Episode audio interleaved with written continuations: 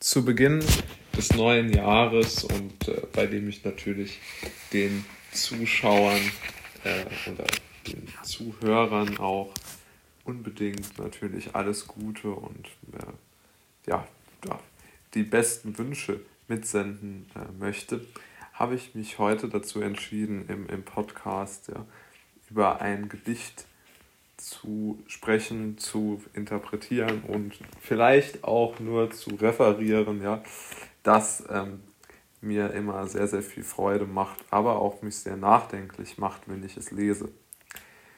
Es handelt sich dabei um das Gedicht Der Panther von Rainer Maria Rilke.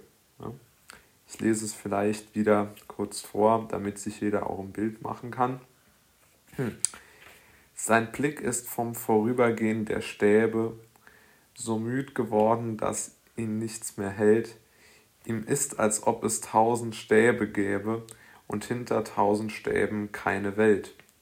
Der weiche Gang geschmeidig starker Schritte, der sich im allerkleinsten Kreise dreht, ist wie ein Tanz von Kraft um eine Mitte, in der betäubt ein großer Wille steht.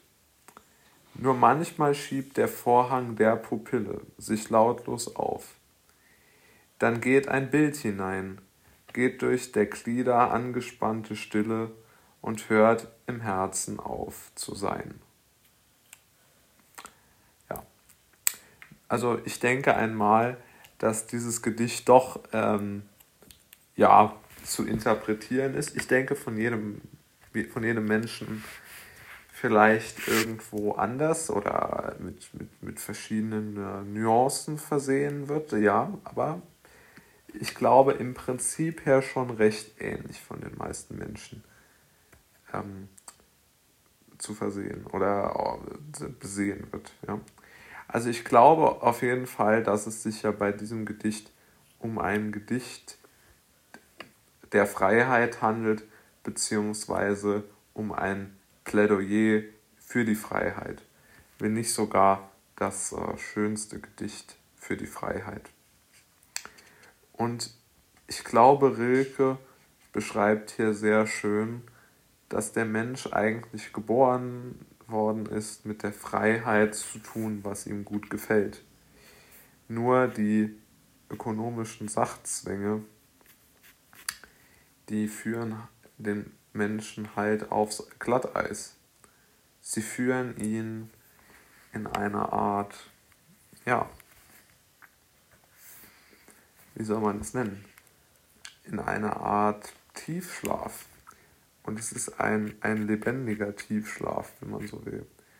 Ja, also man könnte natürlich die Gitterstäbe sehr schön ähm, in die Metaphorik des äh, Büros oder der, der Schule, der Universität umwandeln. Und wenn man natürlich lang genug in diesem System umhergeht, dann empfindet man es vermutlich als Gott gegeben und äh, schafft es vielleicht nicht, sich ein anderes Leben vorzustellen. Aber das ist ja auch nur ein Teil der Wahrheit. Ähm, und ich glaube, Rilke möchte auch darauf hinaus, insbesondere im letzten Abschnitt, also als er den Gedanken beschreibt, der im Herzen aufhört zu sein. Ich glaube, das bedeutet vor allen Dingen, dass der Mensch, für den der Panther hier ja sinnbildlich zu, aus meiner Sicht steht, dass der einfach aufhört, seine, seine eigenen Gedanken wirklich zu lieben und, und, und, und, und mit, mit einer gewissen Vehemenz zu verfolgen, weil er schlicht und einfach aufgegeben hat, weil sein Körper nicht mehr in der Lage ist, den ähm, Optimismus, die, die Freude ähm, zu versprühen, die wichtig wäre, um, ja, um, um einen Ausweg aus diesem Käfig zu zu, zu äh, bringen ja, oder zu, sich zu überlegen. Ja. Und ich glaube auch, die, er beschreibt auch ein wenig, glaube ich, die Ausweglosigkeit, in der sich die Menschen oft äh, befinden. Denn vor den ganzen Stäben, die man so vor sich sieht, den symbolischen Gitterstäben wohlgemerkt, sieht man ja überhaupt kein Land mehr. Und man muss sich natürlich schon die Frage stellen, inwieweit ein, ein Leben dann überhaupt noch ähm, möglich ist,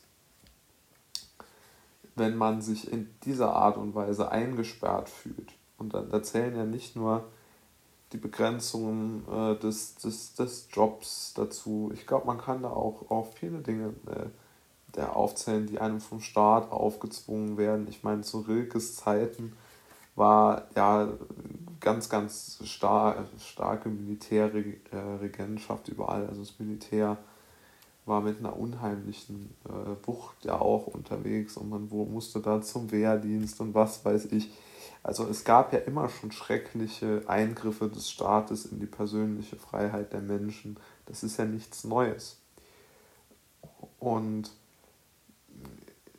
ich denke, der mittlere Abschnitt, der, der beschreibt Rilke, dass, ähm, dass, man, dass der Panther sich im allerkleinsten Kreise dreht und halt sozusagen in einem Tanz um eine Mitte, in der betäubt ein großer Wille steht. Und durch die ganzen Einschränkungen des Lebens hat der Panther einfach nicht mehr seine Kraft. Er kann sie nicht nutzen. Und ich glaube, das kann man auch wieder auf den Menschen umwandeln.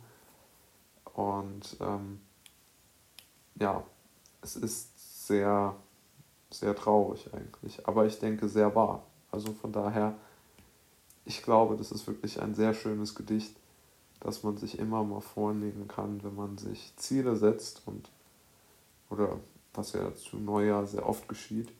Und dass man die nicht zu bescheiden wählt, sollte man sich immer den Panther vor Augen führen, weil die Wahrscheinlichkeit, dass man selbst in einem solchen Käfig sitzt, ohne es zu merken, was ja auch noch eine, ähm, eine, eine Metaphorik dieses Gedichtes darstellt, ist aus meiner Sicht sehr, sehr, sehr wahrscheinlich.